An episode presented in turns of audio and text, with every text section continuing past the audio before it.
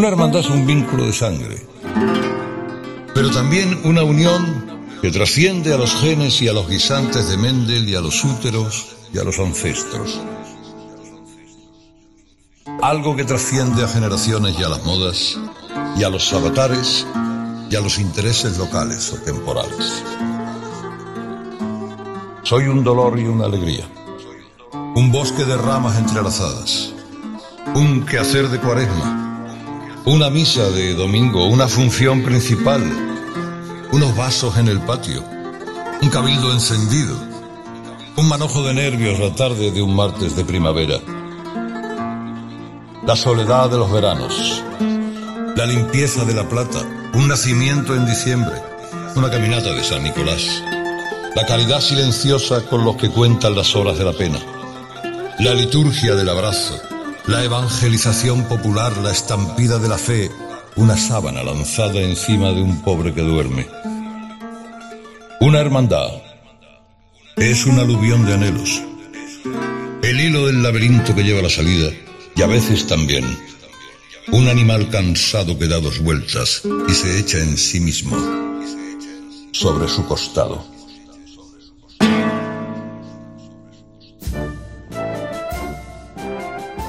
Reina del Martes Santo. El pregón de Carlos Herrera en el centenario de la Hermandad de la Candelaria de Sevilla en 2021. Un podcast original de Cope.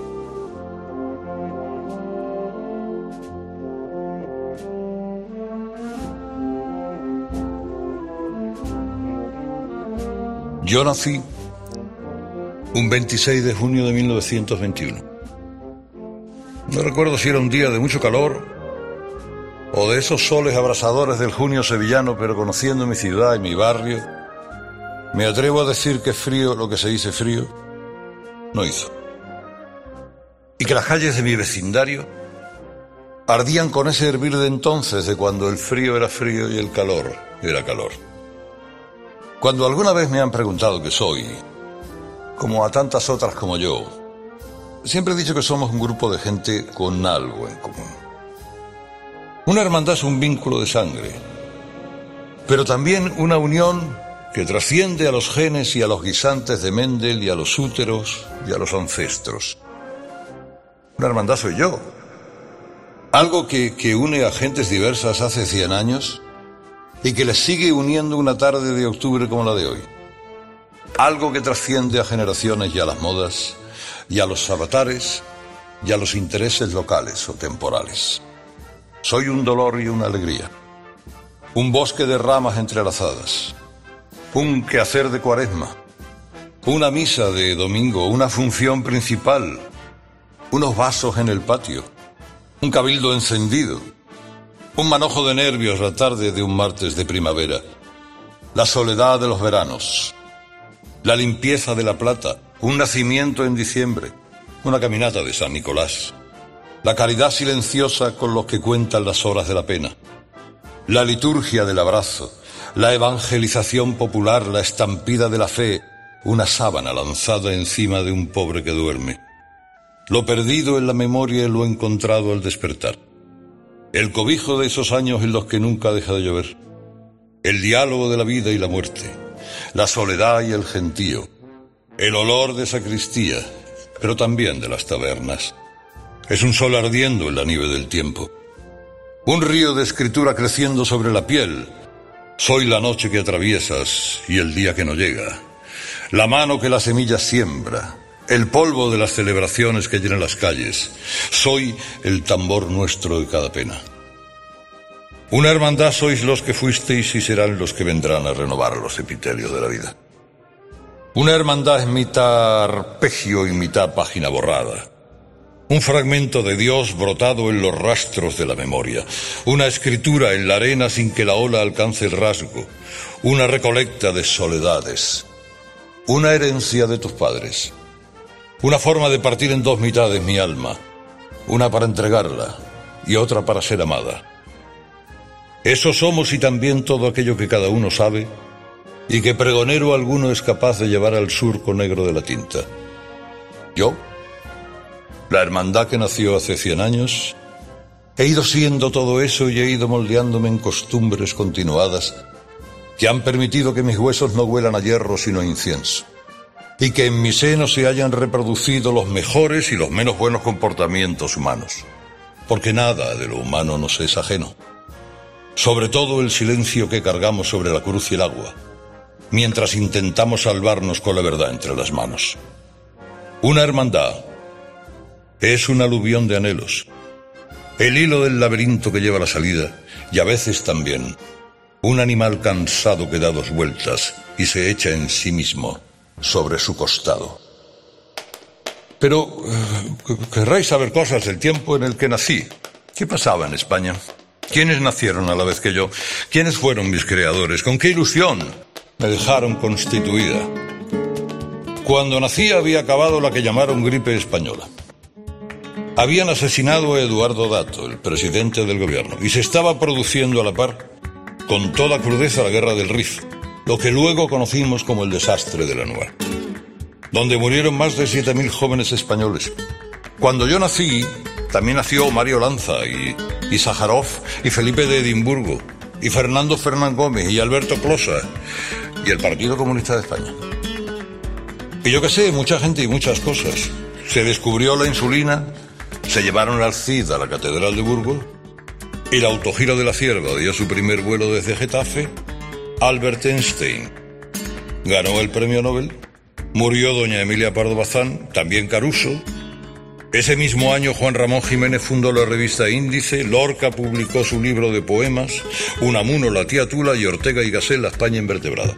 ¿Eh? También quisieron matar a Aníbal González. Y continuaron muchas obras de la Expo del 29. En realidad se pretendió desde inicios de siglo que la Expo fuera el 21. Pero no dio tiempo. Y también en ese año se construyó la dársena del Guadalquivir. Eran los felices años 20, que luego sucumbieron ante la tremenda decadencia de la década. Un grupo de fieles del barrio estudiaron crearme, establecieron mis reglas un 4 de junio, me dieron vida en San Nicolás un día 26, ese día que no recuerdo qué calor hacía. Pepe Ruiz Escamilla. Era un trianero de 1882, vecino de la alfalfa. Alfalfa que por entonces llevaba el nombre de Mendizábal, el del mangazo de la desamortización. Y que había sido plaza del vino, pero que siempre fue la alfalfa. La plaza siempre viva del barrio. La almendra que corona el bizcocho de las calles que rodean San Nicolás.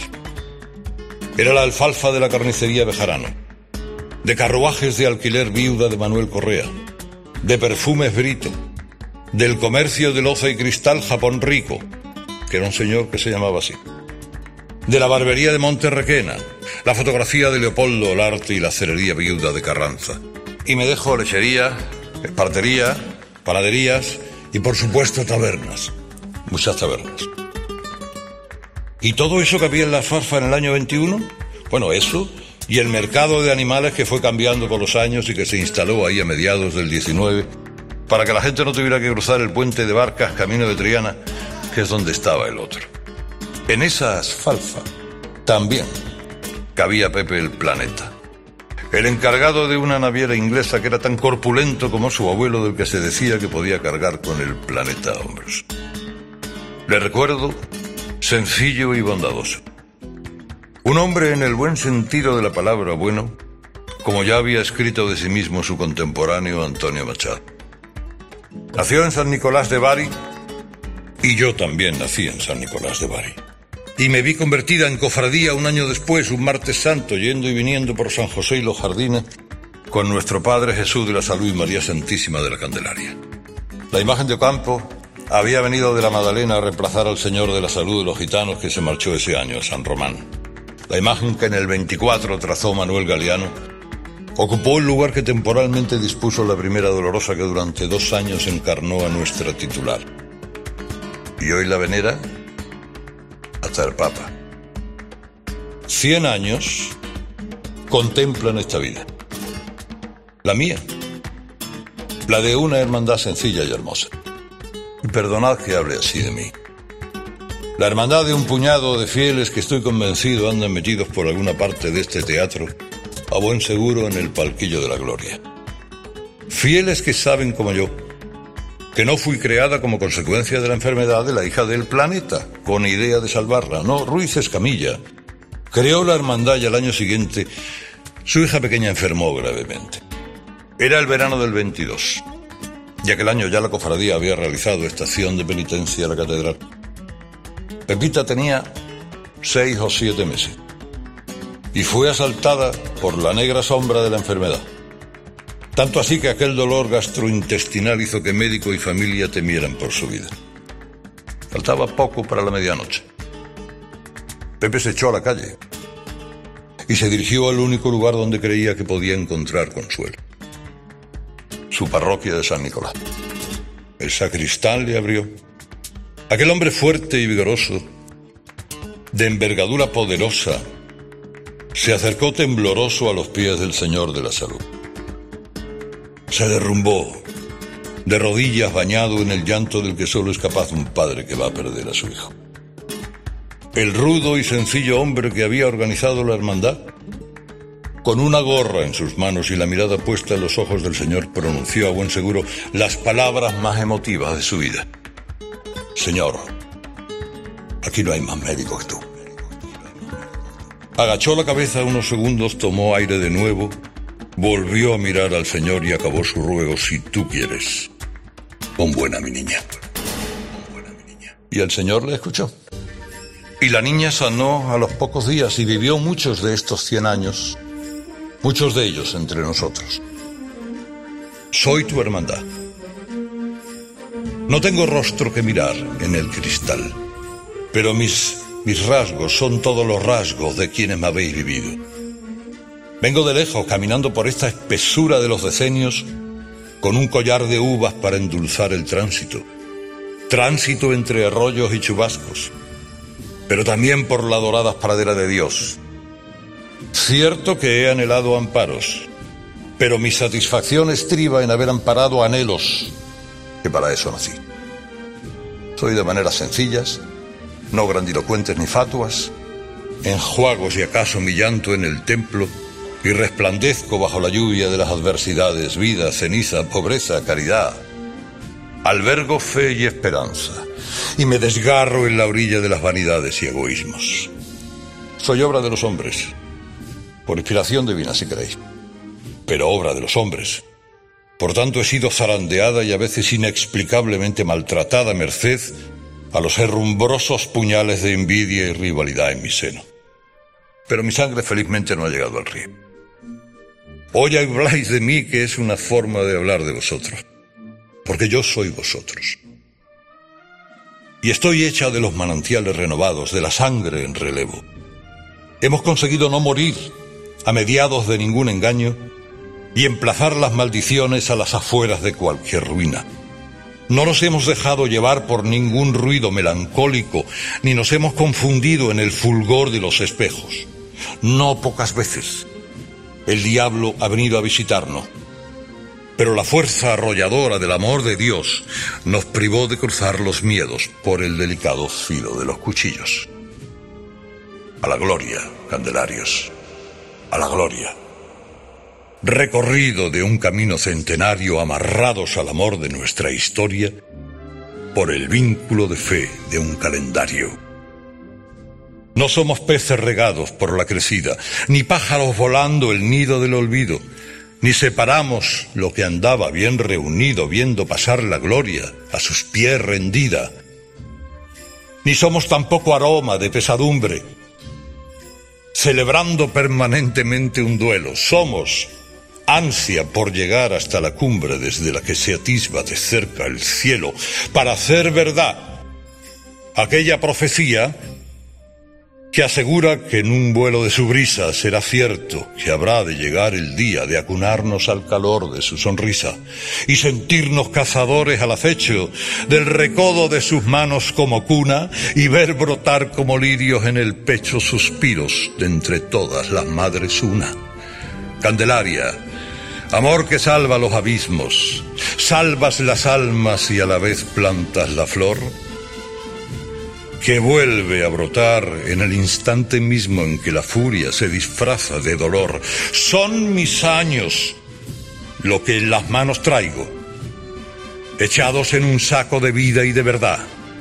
Son los años que tenemos, ahora que caigo, los hijos centenarios de mi hermandad.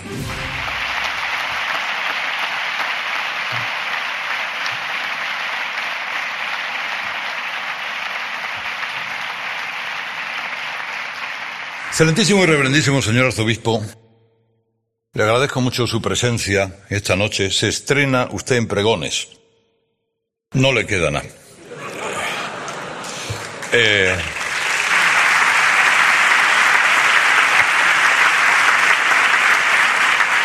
señor presidente de, de la Junta, señor general de la Fuerza Terrestre, en Sevilla, capitán general. Se ponga como se ponga. Presidente del Consejo de compañeros de la Junta Hermano Mayor, querido Juan Carlos, gracias por tus palabras sinceras y sencillas, y hermosas y agradables, y muy generosas, con un servidor. Candelarios todos. ¿Qué guía la mano de un artista para tallar una imagen que algún día recogerá la devoción de legiones de personas? ¿El instinto, la genialidad, la técnica qué es? Me resisto a creer que muchas de las dolorosas o muchos de los nazarenos o crucificados no exista, aunque sea con un soplo esquivo.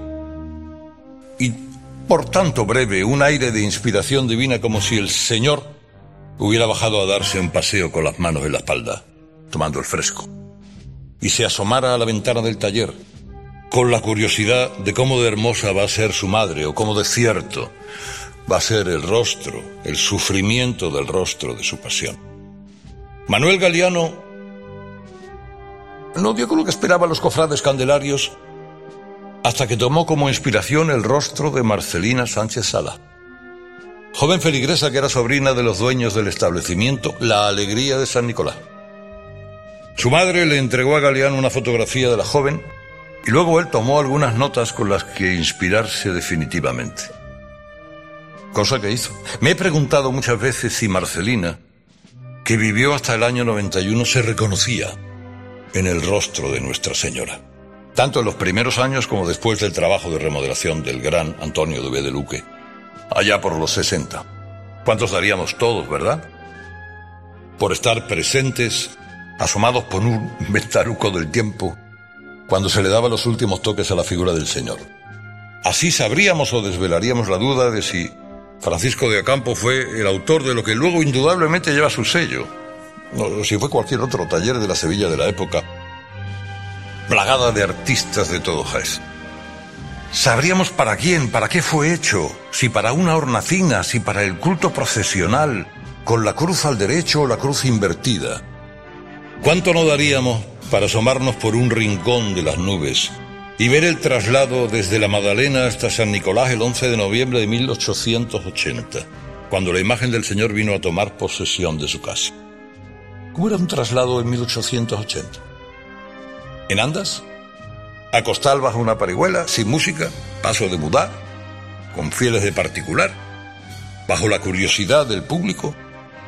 Por aquel entonces, y según algunos programas de mano, salían 18 cofradías a la calle no existía el martes santo.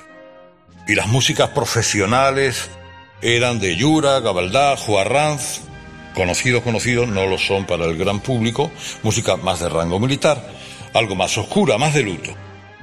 Aún faltaban 20 años para que naciera el mundo el compás melancólico de Valle, la marcha de Gómez Arzuela. En ese marco cofradiero llegó la talla del Señor a su casa, la que hoy 141 años después, sigue acogiéndolo en su capilla. El Señor de pequeña estatura y de túnica labrada en madera ha racimado miradas de los buscadores de esperanza, de los buscadores de salud, de aquellos sevillanos que llevan un altar en su pecho repleto de fervores, con atasco de fe y embotellamiento de plegarias como un refugio de eternidad, de aquellos que se han sucedido en el rezo, de los que han buscado la mirada humillada del Hijo de Dios prendido, del cristal purísimo de sus ojos abatidos, el fatigado caminar de quien va derecho hacia la muerte en la cruz, el elixir de su sombra en tardes de penitencia, en anochecer amortajados que van pasando como las cuentas de un rosario cansado.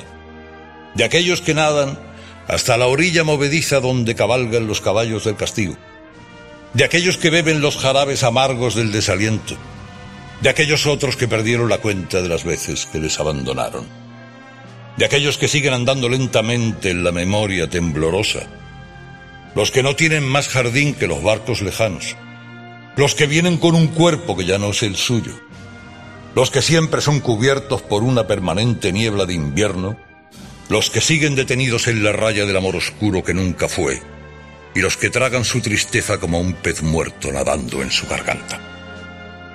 Ahí es donde te toca a ti, Señor.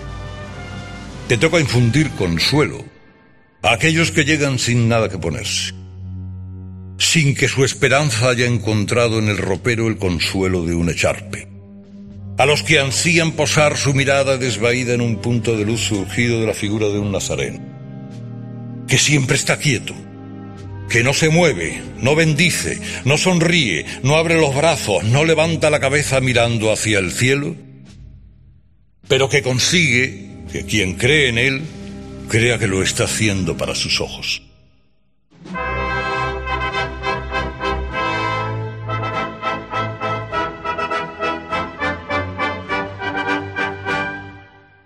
A la gloria, Candelario, a la gloria.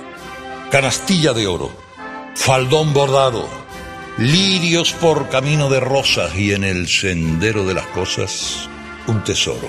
Mirada de ensimismado de quien busca en la espesura haber dado por ventura con la luz y con la cruz, de quien dio su juventud, aunque sufriera un quinario torturado hasta el Calvario, mi Señor de la salud. Que a media tarde un martes Busca por todas las partes en su paso, descalzo, de espinas rematado, algún cristiano embelesado y si acaso, algún otro atormentado oculto en la multitud, lloroso y esperanzado por mi Señor de la salud. Madera vieja, bendita en todos sus pliegues, que a donde quiera que llegues, alivies todas las quejas de almas en contraluz, el dolor del que me aleja mi Señor de la Salud. Sombra viva en los muros de la calle San José. De noche, por lo que sé, los anhelos son tan puros que hasta le brillan los ojos al rostro en su plenitud mientras revive despojos mi Señor de la Salud y ya por fin en su casa upado en su hornacina, con su madre por vecina y con la gente que pasa buscando un halo de luz para su penalidad, en su gesto de virtud, ve pasar la eternidad, mi Señor de la Salud. Viaje de pasos lentos, travesía por el tiempo atrapada por momentos en olvido, si no miento, cuando flaquea el recuerdo y si la memoria es capricho, él hace revirar los vientos sin prisas, con lentitud. ¿Quién va a ser? No os lo he dicho, mi Señor de la Salud.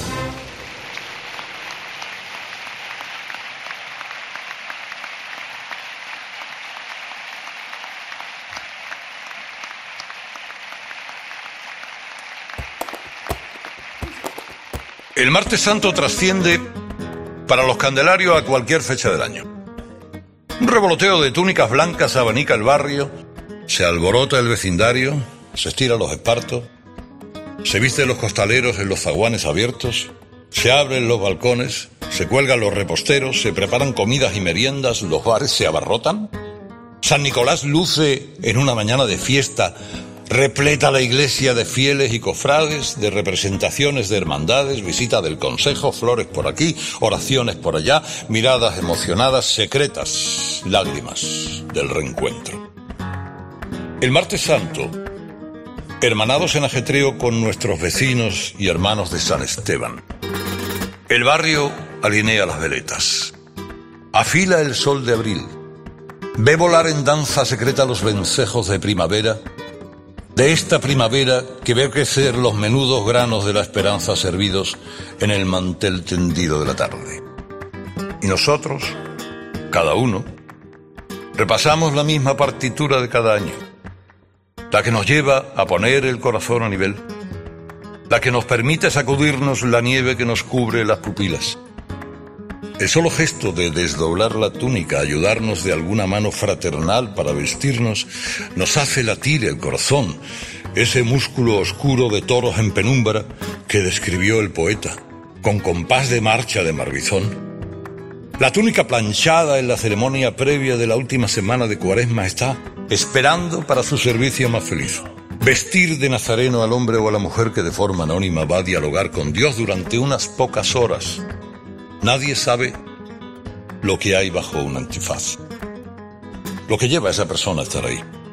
En soledad, entre la muchedumbre, hablando consigo mismo, recordando, rezando, mirando a quienes le miran, escrutando su identidad. El nazareno es una incógnita anónima. Como anónimas son sus emociones desde que a media tarde saluda al sol en el marco de la puerta de la iglesia, hasta que llega la noche como un inmenso párpado caído perforado de estrellas y de trompetas. Pero decía, después del rito del esparto, la medalla, la sandalia, la papeleta de sitio y los abrazos que llenan de congoja a los que se quedan, uno toma su camino como todos y recorre los pasos que después deshará con el cansancio dulce de la penitencia cumplida. El ceremonial del reencuentro es una pauta común en todas las cofradías, hermanos que no ves a lo largo de todo el año, y vuelves a reencontrar vestidos como tú, en el mismo sitio y a la misma hora. Son los nuestros, los hermanos, los amigos, los que sobreviven a los contratiempos, los de la vida en flor los que crecen como un silbido en el eco, los que tuvieron cita con la muerte y la muerte no acudió, los que crecieron contigo, los que no renuncian, los que llevan el vuelo de un pájaro herido en el rostro, los que ven abrirse la tierra delante de sus pies, los desafortunados y los suertudos, los nuevos y los viejos, los que le sienta la túnica para darles con una alpargata. O los que le sienta como un traje de primera comunión. Los que tienen cara de fotografía amarilla. Los que abrazan con el efecto demoledor de una sonrisa. Los que tienen una cita con su pasado, los que limitan al norte con alguna pena, o los que limitan al sur con la risa y la alegría. Son compañeros de tramo, hermanos de los días señalados con los que nos ponemos en orden, tomamos la cera o la vara, oímos abrirse el portón, sonar la banda de la cruz de guía, y un bofetón de vivencias nos viene un año más a la cabeza y al corazón, como si un algodón de miel nos hiciera cosquillas en el rostro. La vida en ese momento empieza ahí y ahí también termina. ¿Qué voy a deciros de estos dos años sin martes santo? Bueno, cada uno de nosotros sabemos lo que sentimos cuando llegó el día y estábamos encerrados el primero y a media pensión el segundo. Muchos nos hicimos la idea de que el agua nos había impedido la estación de penitencia. Era un consuelo. Pero es que además hizo un día espléndido los dos años. Me vino a la cabeza los tres años consecutivos que estuvimos sin salir, esta vez sí, por culpa del agua. El Viernes Santo tiene fama y el San Benito de que siempre cae agua. Pero en estos últimos años le ha salido un duro competidor, que es el Martes Santo. 2011, 2012, 2013, además 2003, 2007, Ahí nos quedamos mirando al cielo, sin contar el año que nos cogió el aguacero en la calle San Fernando, creo que era el 94 o por ahí, y el año en que nos sorprendió poco después de la alfalfa. El siglo XXI ha sido para regalarlo. Siete de 21 sin salir por el agua. Dos por la pandemia. Dos de recogerse, si no me falla la memoria. Yo recuerdo los tres años consecutivos diciéndole desde mi optimismo a José María Cuadro, hermano mayor entonces, José María, no te engañes. No va a caer ni una gota. El primero dudó, pero los dos siguientes no me quería ni siquiera escuchar. Carlito, dedícate a la radio y deja las predicciones por lo que tú más quieras. Porque efectivamente llovió como para ablandar el asfalto. Y luego llegó el bicho maldito venido de China, agarrado a las alas de un murciélago. Todos recordamos aquella sensación de las calles vacías. Aquel día en que se decidió desmontar los palcos tuvimos la certeza de que no había marcha atrás, de que la suerte estaba echada y no éramos conscientes de hasta dónde nos iba a golpear la tragedia. Todos llevamos una o varias ausencias dentro y por ellas hacemos la señal de la cruz, con nuestras manos de apagadas encinas. ausencias de hermanos que hoy todos recordamos. Desde Milagros Herrero, la esposa de Joaquín Cazorla, o Tomás Moreno, o como ahora ha recordado Juan Carlos, eh, la reciente marcha a los brazos de Nuestra Señora del inolvidable Fernando Piruá, a quien tanto hemos querido todos. ¿Qué se vivió en el universo inacabable de la casa de cada uno aquella tarde de martes santo del 2020? ¿Repasabais como yo, minuto a minuto, el recorrido de la cofradía, situándolo donde correspondía cada instante, ahora en la alcacería, ya en Lazo de la Vega? ahora estaríamos entrando en campana. Chicotá desde el palquillo hasta más allá de la esquina de Rioja. Esta es la hora de contratación. Y luego el tirón por San Fernando de paso de mudar si hace falta. Esta es la hora de salir de los jardines y escuchar a Alex Ortiz en la revirá hacia Santa María la Blanca. Ya tiene que haber entrado el señor. Uf, me vence el cansancio. Soñaré que entro con ella como siempre cuando me tiembla en los oídos el rumor de muchos ríos de marchas y tiembla en los adoquines un pulso de ciudad espera, de gente que se despide y otra que se da cita para el abrazo. Ya volviendo a casa. A esta hora me recojo yo todos los años. Sí, sí, y así los demás días. Y así el lento paso del año a la espera de la polvareda de dulzor de la cuaresma que llega, pero como un amor a medias. La cuaresma de este año fue un dolor anticipado, un sendero a lo imposible. Prepararnos para lo que sabíamos que no podía ocurrir.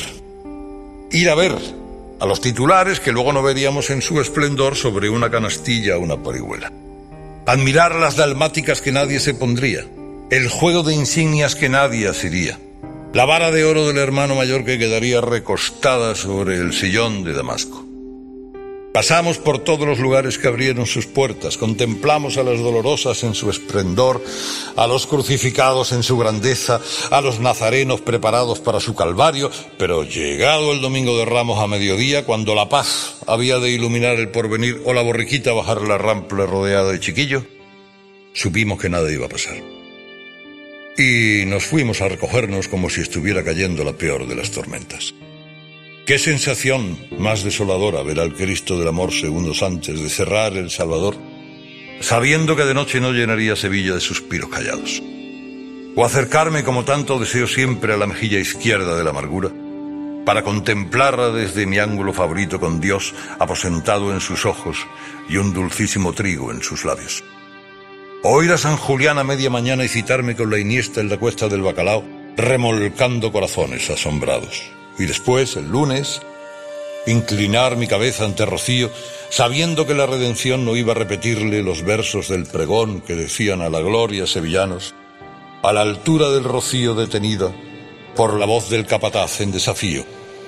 De Rocío hasta la voz no habrá medida.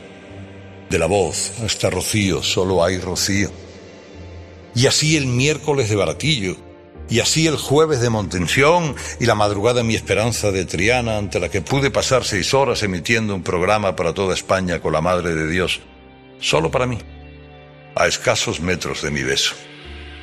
El punzante dolor de saber que no iba a verla volver a casa como cada año disipó todo rictus de esperanza de mi rostro como el de todos los trianeros de corazón. Dios nos somete a duras pruebas, pensé pero también sentí el orgullo corporativo del movimiento cofrade sevillano. Ni una voz, ni una queja, ni un histrión, ni una rebeldía, ni una rabieta decimonónica, como algunos hubieran querido.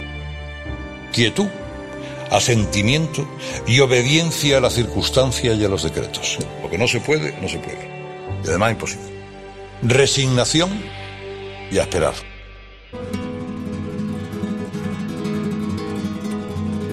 ¿Y ahora qué? ¿Qué va a pasar este próximo año? Pues que de una forma o de otra tienen que salir Dios y su bendita madre a las calles de Sevilla. Si no lo impide una inesperada contrariedad, que se da más o menos por controlada, hemos de volver a nuestra vida previa, con las limitaciones mínimas que sean recomendables, pero con un sol entre las manos como los chiquillos del Domingo de Ramos.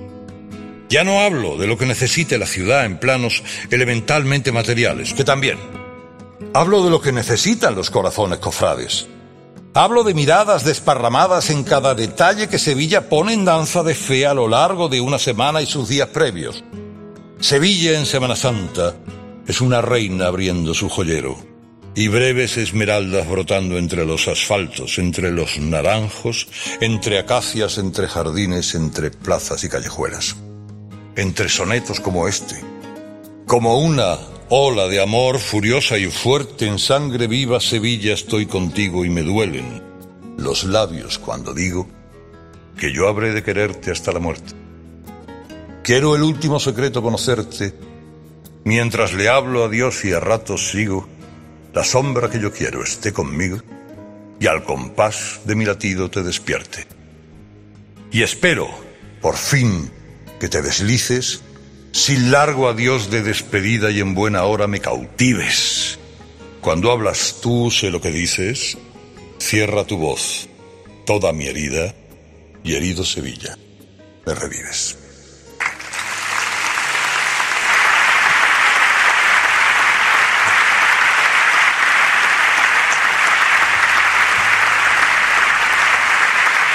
A la gloria, Candelarios, a la gloria. Una lágrima de sol por fin espera posarse en tu hombro con la aurora. Saber, Sevilla, que al fin llegó la hora de caminar los senderos de la acera, con pértigas de sol, cántaros de aroma, con la luz de abril envuelta entre plegarias y los destellos de amor que siempre asoman en el vuelo de tus labios. Candelaria.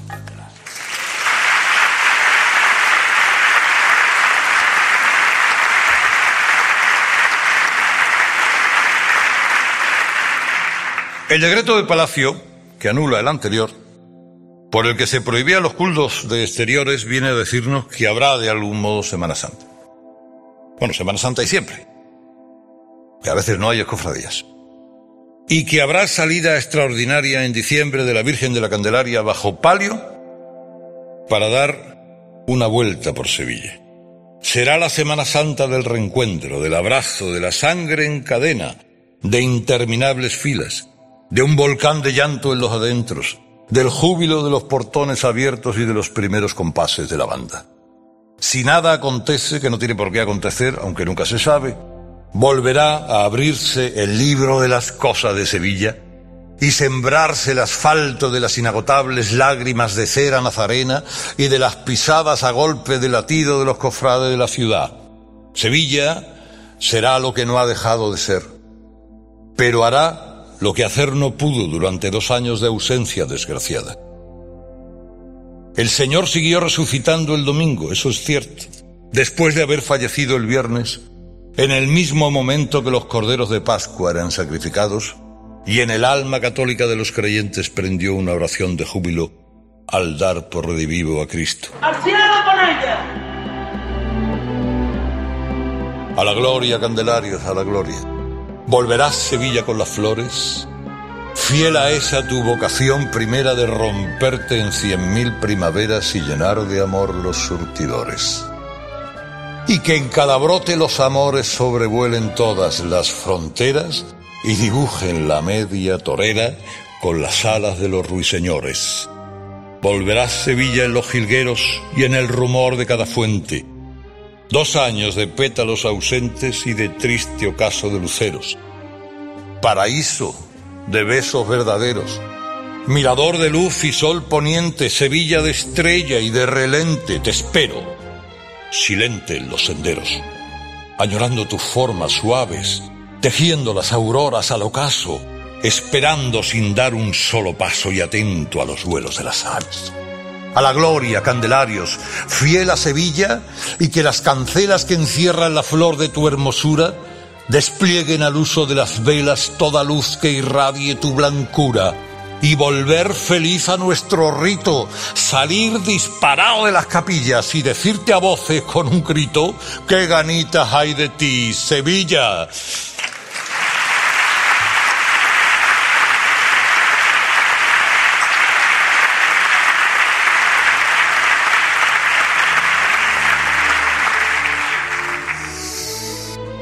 Cien años y parece que fue ayer. Vaya, si me acuerdo. Yo, tu hermandad, Tenía unas horas de vida y ya me veía en las calles con aquel entorno al cual me crearon, Jesús de la salud. Qué diferente y, y qué igual era todo. A mí no dejaba de ser una canastilla y un palio. El paso del Señor llevaba cuatro faroles iluminados por luz eléctrica con batería. Y con eso anduvo hasta los 60. Y la Virgen, que los dos primeros años salió bajo palio de malla, era una imagen que había donado una feligresa y que hacía compañía al Señor, a la que a finales del 19 ya se conocía como Candelaria. Fue en 1924 la tercera salida cuando se estrenó la imagen que talló Galeano, como os he contado al principio. Perdonadme que a veces me repita, pero es que tengo 100 años. Al poco, el palio de malla fue sustituido por el de Juan Manuel Rodríguez Ojeda, ¿cómo no?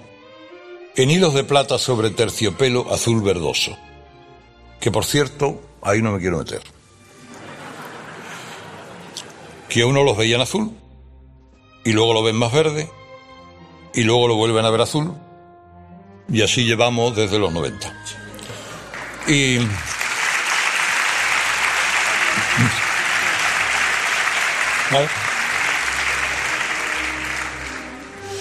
Y yo, centenaria como soy, teniendo que aguantarlos a todos. Bueno, centenaria sí. Pero aunque las hay más jóvenes que yo, no soy de las más mayores ni mucho menos. Que hay colegas mías por Sevilla que cuentan ya 700 años. Que yo no sé qué se habrán hecho, pero están estupendas. Y eso, lo de verde y azul, por cierto, se evidenció en el manto que originalmente hiciera el taller de Eduardo Rodríguez. La imagen dolorosa fue retocada, como ya dije, por Antonio de Luco, de Luque que hace tampoco nos dejó y que adaptó a nuestro tiempo y de qué manera la obra de Galeano. Que la hizo con la mano. No me puedo resistir, superior. Antes. Ya va todo el pregón ya aguantando. Antes me he puesto un poco dramática cuando he dicho que en ocasiones me he sentido zarandeada, incluso maltratada. Pero también tengo derecho a acordarme. ¿Acordarme de qué? Hombre, mujer, de, que cuando ha habido tensiones, las ha habido con todas las letras. Que yo no sabía dónde meterme. Menos mal que no soy la única y otras hermandades de Sevilla también han pasado sus hostialidades. Pero es que aquí hubo veces que yo decía, se van a dar con el hisopo. Cuando peor estaba la cosa, debo decirlo, siempre llegaba el bombero. Y el bombero no era otro que un hombre atado a una estirpe presente desde los primeros días de mi vida como hermandad, la de los Ibarra. Cuando yo decía, verás tú cómo viene personalmente el arzobispo y en mi nombre les da un ciriazo a unos cuantos, antes de que llegara, aparecía para serenar las cosas y arreglarlas uno de mis mejores hijos, Ramón Ibarra Yosén, que también está por ahí arriba entre los palcos, partiéndose el pecho y echando una lágrima sucesivamente. Ramón siempre estaba ahí, en primer tiempo de saludo cuando los suyos le necesitaban, y cuando más levantiscas estaban las cosas, Ibarra, sacaba el calmante y las cosas comenzaban a tranquilizarse. Y se ponía al frente una vez más. Era un polo de atracción dentro de mi seno, de la hermandad. El pregonero que estáis escuchando, que yo lo recuerdo remolonear en torno a San Nicolás muchos años con pinta de sangolotino escuchimizado, también vino de la mano de Ramón y de Antonio Sánchez. Ramón Ibarra Yosén le daba serenidad a las tormentas apaciguaba situaciones levantiscas y conseguía el imposible metafísico de que todo el mundo le quisiera. Pero qué barbaridad, Ramón. ¿Me estás oyendo? Y ahora habla el pregonero. ¿Cuánto te echo en falta? Tu gente te abraza allá donde te encuentras, que seguro es jugando a tenis en las pistas eternas del cielo, antes de que vengas como cada año a tu cita permanente con la luz. Aplaudan, por favor.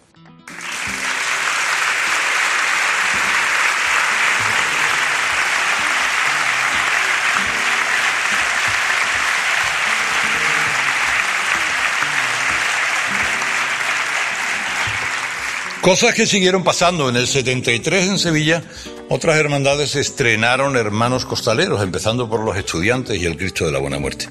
Yo lo hice al poco, en el 76, con gente joven que le echó corazón, que le echó valor y que ha seguido dando el testigo a cuadrillas gobernadas por los mejores capataces que recordarse pueda. A la par, por iniciativa de Ramón Castro, nació el pregón del cofrade, y todos los jueves de pasión veo llegar a nuestro templo a cofrades que quieren escuchar la buena nueva de la llegada del Señor a Jerusalén a lomos de un borriquillo. ¿Quién dijo aquello de a la gloria, sevillanos, a la gloria? Con un sol entre las manos y a lomos de un borriquillo, por el domingo de Ramos viene Dios, hecho un chiquillo. Eh, eh, me parece que fue el que está hablando. Ah, por mucha hermandad centenaria que sea, es imposible acordarse de todo lo que se ha dicho en tantos pregones. Algunos ha habido que cuesta más recordarlos que otros, empezando por el del pavo este que está hablando, que también lo dio. Como me es imposible recordar la cantidad ingente de personas que pasó por la catedral a ver el palio de la Candelaria durante los seis meses que duró la exposición Magna Hispalensis. Nos acompañaba el Cristo de las Misericordias de Santa Cruz, nuestros queridos vecinos de barrio y de día.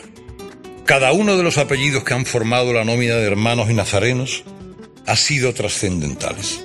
Cada uno en la sencillez de su aporte, en su sola presencia, en su solidaridad cofrade. Pero entiendo como hermandad, que hay nombres que van íntimamente ligados a mí. Además de los Ibarra, de los Charlo, los Líger han sido familias enteras al servicio de todos, y los Roca y los hermanos Alés, y troncos familiares que se han dado el relevo al servicio de la causa, que esta humilde hermandad del centro, hermandad de barrio, tuviera un mecanismo de funcionamiento. Y me resulta imprescindible acordarme de los cuadros de las hermanas Chico Vázquez, nuestra querida Kika y Luque, y Tejada, y Zorrilla, y, Vito, y, Martín Carlos, y Teodoro, y Fátima, y Aurora, y Arcadio, y Valientes, y, y tantos otros nombres que no tengo tiempo de nombrar, que para mi supervivencia han sido imprescindibles. Priostes, mayordomos, camarera, hermanos mayores, miembros de juntas y juntas, y miembros llegados del más allá, o sea, de fuera de la ronda, que eligieron ser candelarios pudiendo haber sido hermanos de cualquier luminaria. Pienso, por ejemplo, en Perico Chicote Pedro a efectos cristianos, madrileño del foro, rey de la barra de la Gran Vía, barman desde joven, tesorero de botellas y amigos que recibía en su barra a reyes y a plebeyos, a políticos de todo signo, escritores, intelectuales, golfos y golfas, actores, futbolistas, en unos tiempos en los que los más famosos podían salir a los bares y volver anónimos por muchas volteretas que dieran. Chicote puso color al Madrid de la posguerra en cuyo bar se daban cita extraperlistas e inspectores. Y desde los años 30 no faltó nunca a su cita del martes santo, cuando prometió que lo haría si su madre lograba salir del Madrid republicano. Saliendo siempre, eh, además en el mismo puesto hasta el año 71, cuando ya su salud no le permitió bajar a Sevilla. Y de su mano trajo al maestro Jacinto Guerrero que compuso la meritoria marcha que hemos escuchado por el palio por esta maravillosa banda de la Cruz Roja a la que tanto queremos todos y tantos buenos momentos debemos. Bueno, con Chicote parece que lo estoy viendo venía la elegancia del mejor señorío picaresco de su tiempo. Y también, como no, toda la crema de la intelectualidad. De Chicote se decía que tenía una extraordinaria memoria visual y que era capaz de conocer incluso a un nazareno a unos cuantos metros de distancia. Cosa que no es tan difícil si el nazareno es como un viejo amigo trianero que siempre gusta decir que él no se viste, él se tapiza, y que cuando lleva su túnica confeccionada con todos los restos de telas de peiré, con un capirote que acababa con el cartón de Sevilla, le saludaba por su nombre y siempre se extrañaba de que lo hubiera reconocido. Cuando llego a estas cosas, me acuerdo mucho de un gran amigo de todos nosotros y amigo de este que os está hablando, que era Gregorio Conejo un gran devoto de la Virgen de la Candelaria, que se nos fue después de un triste tránsito por el olvido y los infiernos. Con Gregorio, directivo de Relaciones Públicas para los medios del glorioso Real Betis Balompié, el aquí presente vivió la Sevilla cofrade y rociera desde su balcón del arco del postigo y las mañanas de domingo yendo a ver al resucitado a su soledad en la campana y asombrarse con la Virgen de la Aurora en su desafío a los primeros rayos de sol en la puerta de los palos de la catedral.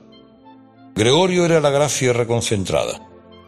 bromeaba siempre con su perímetro craneal, notablemente dotado, que le hizo decirle a Paco Gandía una tarde que no dejaba de mirarle, Gregorio, como a ti se te olvide algo, es para matarte. Eh, tenía, tenía una habilidad especial para estar en todas partes y ser recibido en todos, en todos los lugares con mucho cariño. Siempre aparecía en las fotos que se publicaban en Sevilla. Unos cuantos protagonistas de un acto cualquiera y en una esquina, siempre Gregorio Conejo. Tanto que se dijo que la empresa Kodak ya vendía en Sevilla los negativos con la figura de Gregorio en la esquina izquierda para que no faltara en boda alguna. El maestro Burgos difundió la especie de que la misma empresa Kodak estaba seriamente preocupada por su salud porque los últimos mil carretes revelados en Sevilla no aparecía Gregorio por ninguna parte. Tan malo estaba. El cardenal amigo Vallejo, Fray Carlos para todos, decía que Dios estaba en todas partes, pero que Gregorio había estado antes y se había hecho una foto. Se contaba en Sevilla el chiste de Jesucristo yendo a encargar la última cena y diciéndole al posadero, seremos catorce, mis doce apóstoles y yo. A lo que el posadero repuso, hombre, vamos a ver, esos son trece. A lo que contestó Jesús, sí, pero seguro que a los postres viene Gregorio Conejo para salir en el cuadro de Leonardo.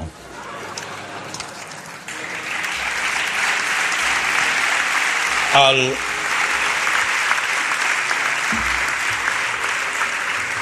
Al primer figurón que pillara por la banda de visita en Sevilla le hacía socio Herbeti. Fuera Julio Iglesias o Doña María, la abuela del actual rey. No consta que pudiera hacer socio al Papa Juan Pablo II en su segunda visita a Sevilla, pero ya se encargó de colocar una enorme pancarta en la fachada del estadio que decía Herbeti con el Papa, que fue la delicia de toda la ciudad. ¿Cuántos años, Gregorio? Gregorio querido, viendo salir la cofradía en la puerta del bar Las Nieves, ¿cuántos años restarás en nuestro corazón? Y están los que viven la Semana Santa desde dentro de una hermandad, dando su tiempo, sus tardes, sus madrugadas, para que todo resulte perfecto. No necesariamente forman parte del cuadro de honor de las juntas de gobierno. Pero sin ellos, sin ellas, difícilmente estaría todo dispuesto para alcanzar una cofradía a la calle. Esa gente en la hermandad tiene nombre propio, es Vito, es Joaquín Cazorla, Salvador Reina, y ha sido siempre Luiki, el infatigable Luiki, el Luiki cuñado del sacristán que vivía con su hermana en el patio. Estaba todo el día en la iglesia de San Nicolás, de la que solo se desvinculó un poco cuando su esposa enfermó. Cuando ella falleció, Luigi volvió y llevó el libro de reglas en procesión cerca de 25 años. Lo fue casi todo en la priostía de la hermandad. Este ha sido un año difícil para todos. Cuanto más para aquellos hermanos de edad avanzada que encontraron en esta mi casa, entre los muros de San Nicolás, compañía, actividad, quehaceres, sentido a las largas horas de las tardes. Los cultos de este año fueron muy intensamente vividos por todos, especialmente por el viejo Luigi, que ayudó a montar los espectaculares altares que se montaron aquellos días, que eran pero que no eran del todo. El pasado 28 de mayo el grupo de Priostía estaba montando el altar para el triduo sacramental previo a la función del centenario. Luigi fundió los dos últimos ciriales, ayudó a colocar el cuadro en el altar y se fue a su casa con Marian y Pacorro. Nada hacía presagiar nada. A mediodía su hijo le puso el café después de comer y le preguntó si quería algún dulce. A lo que Luigi dijo que sí. Cuando volvió con las galletas, Luigi ya se había ido a los brazos de la Virgen. Aquello fue un duro golpe para todos. Nadie se lo podía creer. A la semana siguiente, montando definitivamente el altar, todos sintieron el arañazo de la ausencia de aquella figura menuda y sonriente que siempre fue Lucky de civil José Luis Vargas Cala. Los priostes decidieron no cambiar los cereales que él había fundido. Y a última hora del día 5 de junio, Marian, Carlos, Esteban, Luis colocaron bajo la peana del señor la bata que él vestía, la que él llevaba siempre para trabajar. También por los andurriales del teatro corretea la figura acogedora de un hombre bueno que ahora le habla de tú a tú al mismísimo Dios, al que seguro le ha arreglado su camarín dorado, mientras va convenciéndole para que haga lo que pueda para ayudar a su Betty de su alma. Entre él y Gregorio no le queda nada al Altísimo. Vamos a ver, Dios mío, si yo con un par de penaltis me conformo. Parece que te esté viendo. Abuelo de todos, Luiki paseando feliz, siempre por nuestra memoria.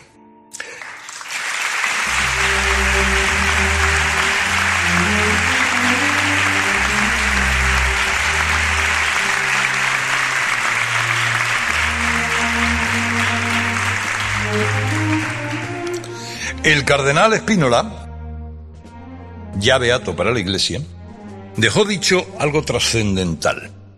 Hay quienes viven la Semana Santa y quienes simplemente la contemplan, como si fuera solo un espectáculo. La Semana Santa, decía, es el templo que sale a la calle a buscar a los que no van al templo. Y a tenor de la explosión de religiosidad popular que se vive en las calles de Sevilla, en buena medida lo consigue. Una muestra de ello está a punto de pasar con la salida extraordinaria del gran poder, llevado en andas en labor evangelizadora a los tres barrios, esos barrios donde algunos creen que el único saqueo posible es el de las ciénagas o donde la vida ha desbordado el dolor de los asedios. Muchos hablan y jamás lo han pisado, como va a hacer el Señor. Son las acres cosas de la vida. Asignamos a territorios que no conocemos un panorama desolador sin que las penumbras nos desmientan. Saldrá el gran poder con su luz burlando la mañana. Mañana de esos días en los que la fe planea su fuga por encima de las espadañas. Saldrá él de San Lorenzo flotando entre las arterias de los años y saldremos nosotros en su busca como hemos hecho tantas madrugadas. Aunque bien pensado, ¿quién sale en busca de quién? ¿No será que el Señor sale en busca de nosotros como decía Spínola, durante días de evangelización con ese tembloroso sol crucificado de octubre? Durante las tres semanas de Dios por los barrios oiremos latir ese músculo oscuro, milenario de toros en penumbra que llamamos corazón. Serenidad de Dios después de los tenaces manotazos de ceniza. Verdad de los versos del poeta. Silencio de la sangre con un lirio español. Yo creía en la muerte, cuando te veo no. Ahí sigue, Señor, arañando los siglos, las tormentosas heridas de los años, inevitables como las palomas veloces que columpian los relojes, llevaron a Blanca a guarecerse en tu costado. Cuando muere una madre, ¿verdad, Paco Robles? Tiembla el mundo y se desgaja una rama silenciosa en los brazos de Dios, siempre en espera. De las manos de las madres, de las cicatrices de hermosura de sus dedos, nacía la miel de las meriendas.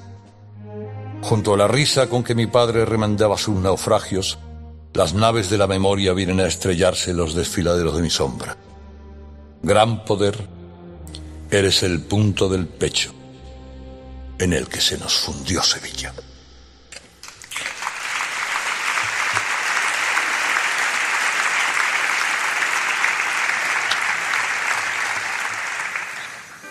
Hablamos de una dimensión que puede parecerle extraña a viajeros o veraneantes despistados. Hombre, no a los buenos amantes de Sevilla que vienen en Semana Santa precisamente cautivados por su dimensión espiritual. Sí aquellos que aterrizan por aquí sin saber muy bien de qué van los días de gloria cofrade en la ciudad. Se comprende, por otra parte, que algunos no alcancen a dimensionar las cosas. Un amigo de una ciudad norteña muy querida se sorprendía de que los nazarenos no parasen en los semáforos en rojo, como sí ocurría en su ciudad. Claro, eran unos pocos empujando un Cristo sobre ruedas al que cuando llovía le ponían una gabardina. El paso esperaba que el semáforo estuviera verde y seguía su rodar por el casco viejo ante el arrobo de los suyos. Sevilla se toma muy en serio algunas cosas. Hombre, y la Semana Santa es una de ellas. Cualquier detalle con poca sincronía que puede pasar desapercibido a los ojos de un neófito es motivo de sesudos debates a colmillo sacado durante semanas y meses después de haber recogido el resucitado. Líbrenos el Señor a cualquiera de nosotros de la ira cofradiera, que no tiene ningún tipo de piedad. La retrató muy bien mi inolvidado Antonio Garmendia, cronista sevillano lleno de gracia, a pesar del malaje que algunos querían ver en él y que él, todo hay que decirlo, cultivaba con picardía. Antonio, con sus largas, largas barbas, tenía cara de anuncio de vino moscatel, como él mismo decía, y era de una bondad incuestionable. Y muy llorón. Era difícil no verle llorar a mares ante el paso de una cofradía que le emocionara, que eran casi todas. Siempre gustaba de decirme, Carlos, sobrino, qué bien de mal me lo estoy pasando. En un viaje que hicimos a Manhattan, viéndole observar los interminables rascacielos de la ciudad, uno tras otro, de arriba a abajo, le pregunté por la reflexión que seguro estaba haciendo, y apostilló lapidario. Sobrino, qué difícil es cantar una saeta en Nueva York. Cuando se le preguntaba por lo mejor de aquella ciudad, siempre decía, lo mejor de Nueva York es volver a Sevilla. A esta Sevilla de viejas y nuevas saetas, de los que mecen a los pasos y de otros que parece que les abronquen. Míralo por donde viene, clavadito en el madero. La frente con sangre tiene por salvar al mundo entero, pero el mundo no lo quiere. Núñez de Herrera decía que en Sevilla la muerte no es más que una obra de arte, el dolor a hombros, el dolor en marcha en las manos azucenas, en sus ojos un desastre presentido, en los labios amapolas, en el talle un clamor de músicas y un arrebato de cornetas y tambores cruzando los jardines. Un diluvio universal de pétalos al entrar en cano y cueto. Estrellas como zafiros resplandecientes se asoman por Santa María la Blanca para celebrar la bienvenida al barrio. La luna se despeina atravesada de saetas, las espadañas y campanas resucitan, doncellas y archeros se quedan atrás antes de asomarnos al joyel en el que Murillo celebró la construcción de Santa María la Mayor de Roma, la primera iglesia levantada en honor de la Virgen Madre.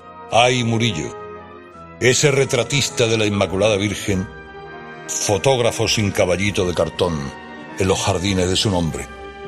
La multitud se apelotona, no pararse que ya estamos en el callejón de dos hermanas, y a la altura de Fabiola y el palacio de Altamira viene Farnesio con los que llegaron de Parma para levantar un imperio en España.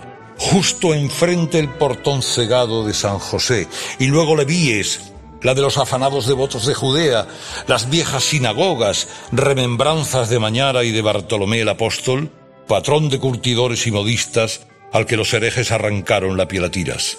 Ya no hay más que una despedida palpitante hasta llegar al caramelo dulce de la vuelta, en el eje del mundo, en el centro de esa estrella brillante del cruce de calles y caminos. Aún nos queda el último paseo frente al muro del convento de Madre de Dios, donde se alojó la reina Isabel de Castilla, donde reposan los huesos cansados de la esposa de Hernán Cortés, los de la hija de Murillo, tres bisnietas de Cristóbal Colón, también cuando se van a cumplir 500 años de la conquista de la Nueva España. Y aquí, en la calle, la vieja España. La de la tradición fecunda y el espíritu de un pueblo con el pecho encaramado y la garganta atascada de emociones entre los naranjos que ocultan las casas señoriales. España en mi voz como un amor sereno y sordo. España como un lamento, como voz de júbilo. España íntima de los adentros. España terca ensimismada. España en el sueño de sus hijos, España ligera de equipaje, los versos del poeta, siempre España como madre con mil lunas atadas a la sangre. Digo España y digo madre, digo tu nombre maltratado y digo amor sin disimulo.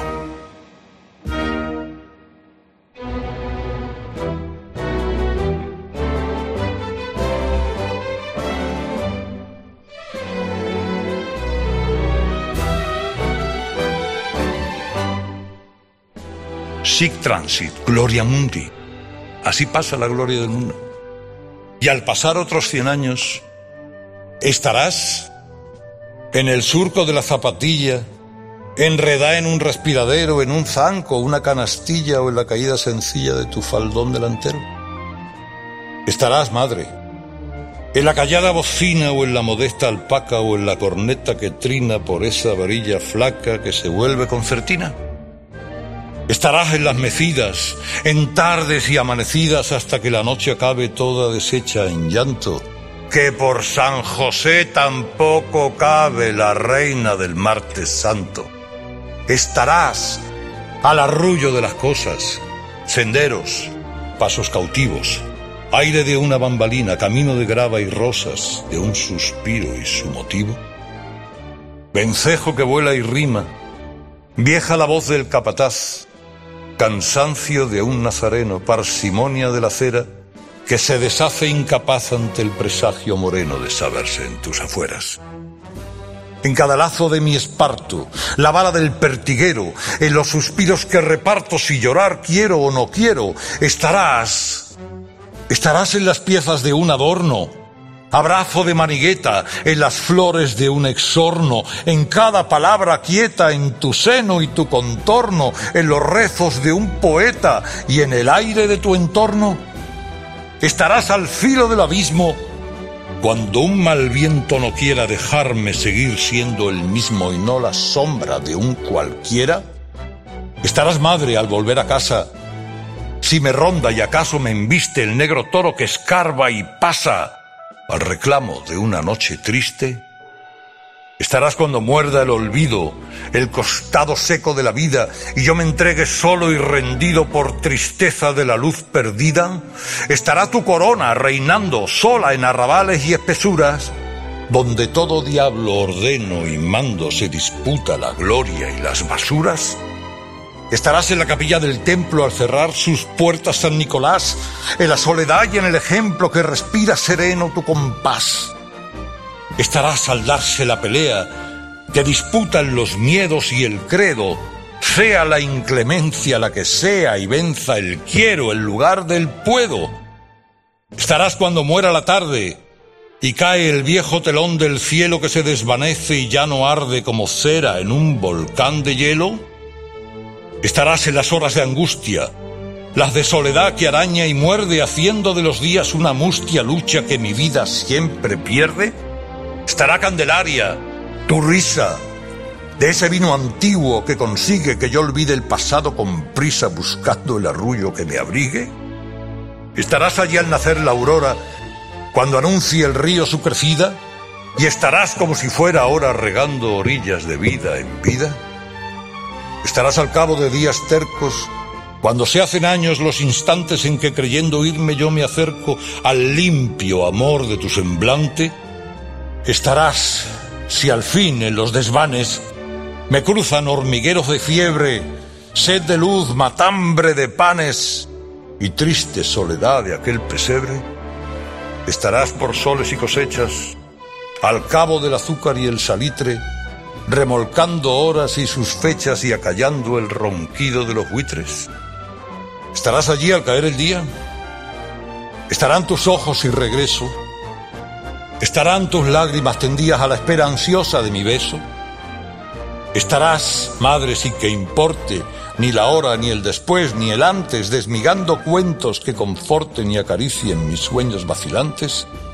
¿Estarás, fulgor de los espejos, devolviendo luz a la condena de buscar a ciegas azulejos con el nombre escrito de mi pena? ¿Estarás cuando la luz a tropezones dibuje el día con risa franca? ¿Estarán arrullándome tus sones? ¿Estaréis ahí, Candelaria y Blanca? He dicho, muchas gracias.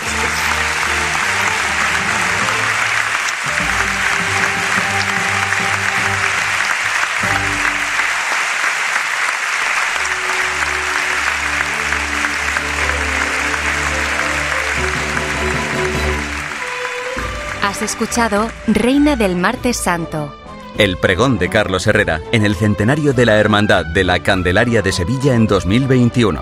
Un podcast original de Cope. Producción ejecutiva y dirección. Antonio Rantia. Guión. Carlos Herrera. Diseño sonoro. Germán Palacios.